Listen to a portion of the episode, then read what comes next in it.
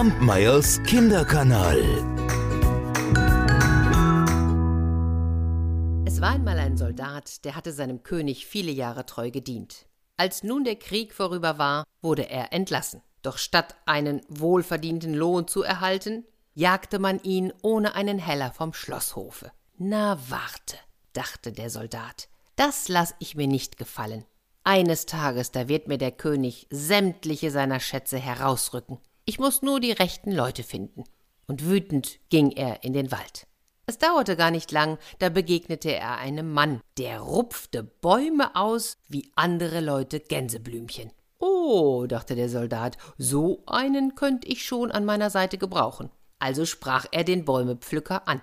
Sag einmal, was hältst du davon, wenn wir Freunde werden und zusammen weitergehen?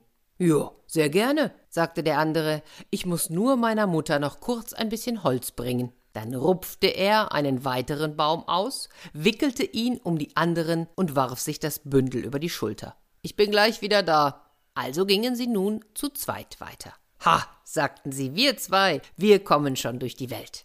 Nach einer Weile trafen sie einen Jäger, der hatte die Büchse angelegt und zielte. Der Soldat wollte wissen, worauf er schieße. Ach, wisst ihr, zwei Meilen von hier, da sitzt eine Fliege auf einer Eiche. Der will ich den Ast unter den Füßen wegschießen. Uh, so einer bist du. Komm mit uns. Wir drei zusammen, wir kommen schon durch die Welt. Und der Jäger war einverstanden und schloss sich ihnen an. Da kamen sie zu einem Hügel, auf dem sieben Windmühlen standen. Seltsam, sagte der Soldat. Die Flügel drehen wie verrückt, dabei weht doch nicht das winzigste Lüftchen.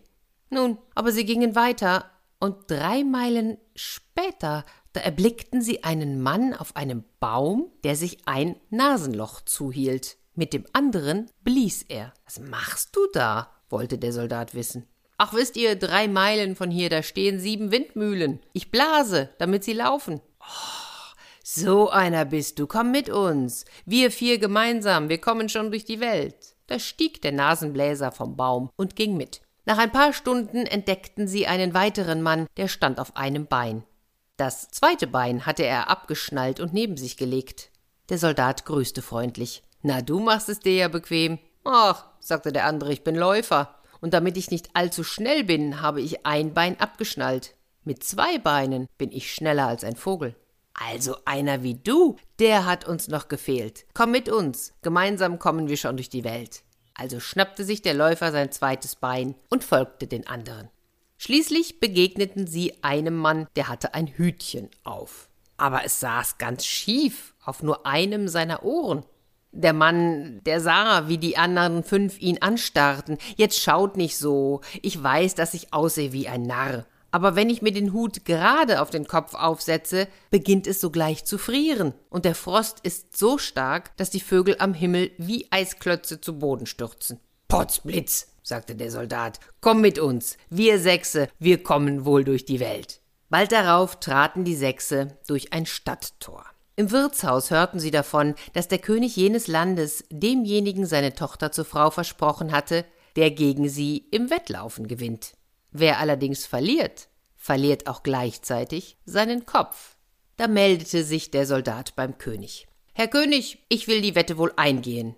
Allerdings wird einer meiner treuen Vasallen laufen.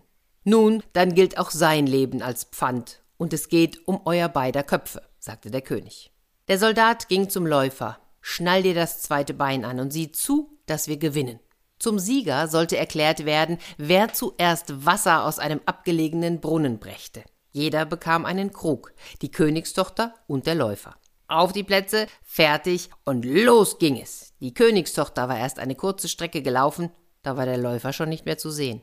In Windeseile kam er beim Brunnen an, schöpfte seinen Krug voll und kehrte um. Doch auf dem Rückweg, da überfiel ihn mit einem Mal eine große Müdigkeit. Ach, er wurde so müde, dass er nicht mehr weiterlaufen konnte. So setzte er den Krug ab und legte sich hin.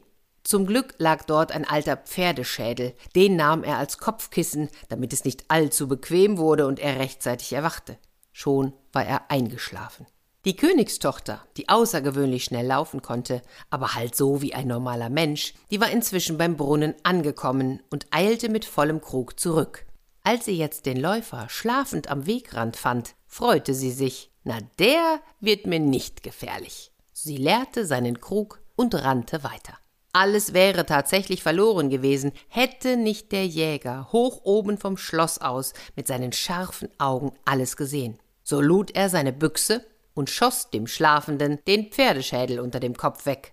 Da erwachte der Läufer, sprang auf und fand seinen Krug leer. Die Königstochter sah er schon weit voraus. Da sprang er auf, raste zum Brunnen zurück, füllte den Krug ein weiteres Mal und kam noch zehn Minuten vor der Königstochter ans Ziel. Ach, den König und seine Tochter jedoch kränkte es sehr, dass ein abgehalfterter Soldat Prinzgemahl werden sollte. Gemeinsam überlegten sie, wie sie ihn und seine Bagage loswerden könnten. Ha!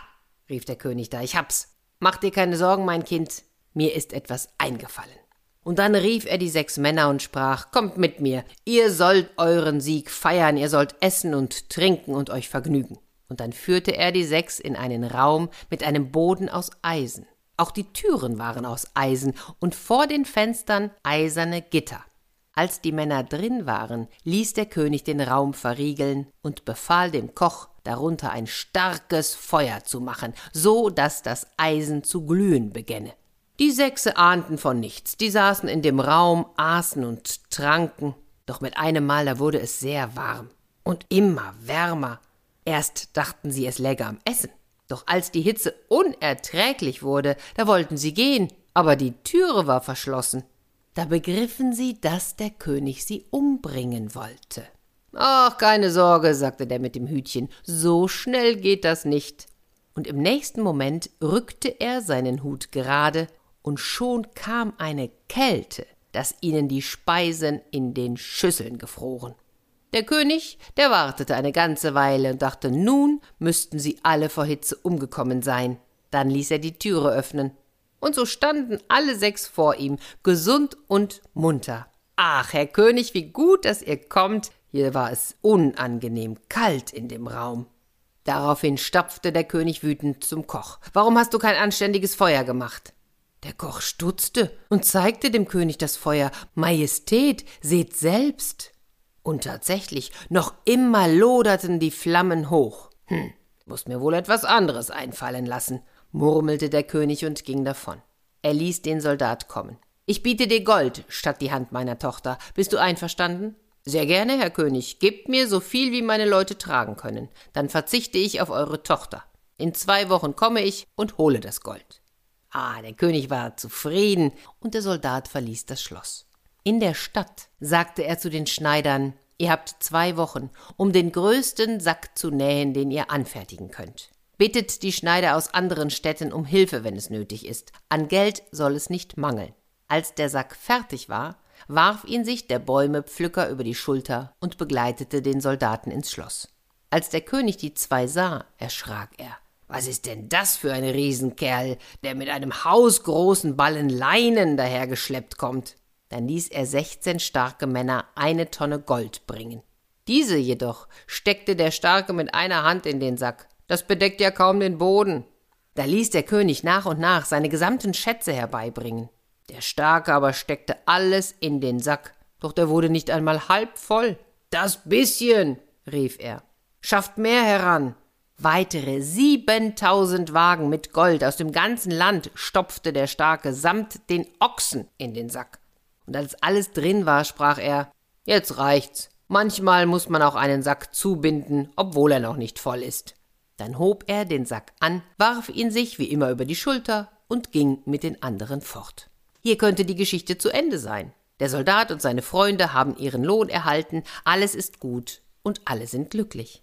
Für die sechs Freunde mag das gelten, aber der König, der war alles andere als glücklich. Denn als er sah, dass ein einzelner Mann den gesamten Reichtum seines Landes davontrug, da wurde er zornig wie noch nie in seinem Leben. Er schäumte.